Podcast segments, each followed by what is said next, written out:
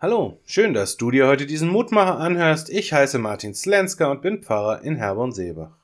In der heutigen Losung hören wir Und du, Bethlehem Ephrata, die du klein bist unter den Tausenden in Juda, aus dir soll mir der kommen, der in Israel Herr sei, dessen Ausgang von Anfang und von Ewigkeit her gewesen ist.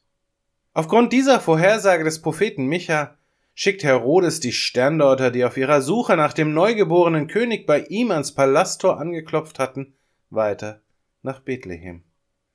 Ganz selbstverständlich hatten sie zunächst dort gesucht, wo laut ihrer Vorstellung ein König hingehört.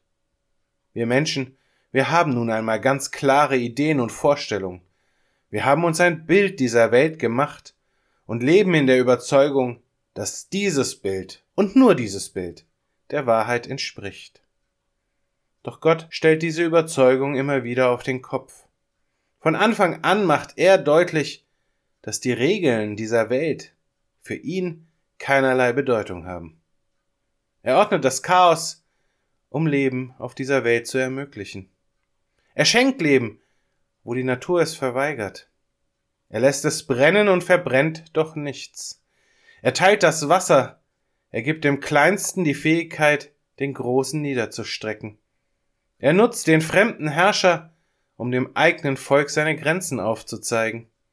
Er kommt in diese Welt, klein und unscheinbar. Er verwandelt Wasser in Wein, heilt Kranke, gebietet dem Sturm, er stirbt und überwindet den Tod. Gott und sein Handeln lassen sich nicht in die Gesetzmäßigkeiten dieser Welt hineinpressen. Mit unserer menschlichen Weisheit können wir niemals begreifen, was Gott eigentlich ausmacht. Dafür brauchen wir ihn selbst. Dafür brauchen wir seinen Geist. Gott sei Dank stellt er uns den gerne und bereitwillig zur Verfügung. Ich lade dich ein, noch mit mir zu beten. Herr, ich schaue in diese Welt und habe meine Vorstellungen davon, wie alles funktioniert und wie alles sein sollte. Und dann dann kommt doch alles ganz anders. Dort, wo ich gerade noch von mir selbst überzeugt war, dort bremst du mich in meiner Überheblichkeit. Dort, wo ich zu Tode betrübt war, dort hast du mich an die Hand genommen und durch das dunkle Tal wieder ans Licht geführt.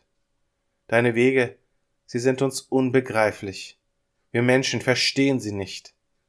Hab Dank für deinen Geist, der uns die Augen, die Ohren und das Herz öffnet, damit wir sehen, hören und verstehen. Amen.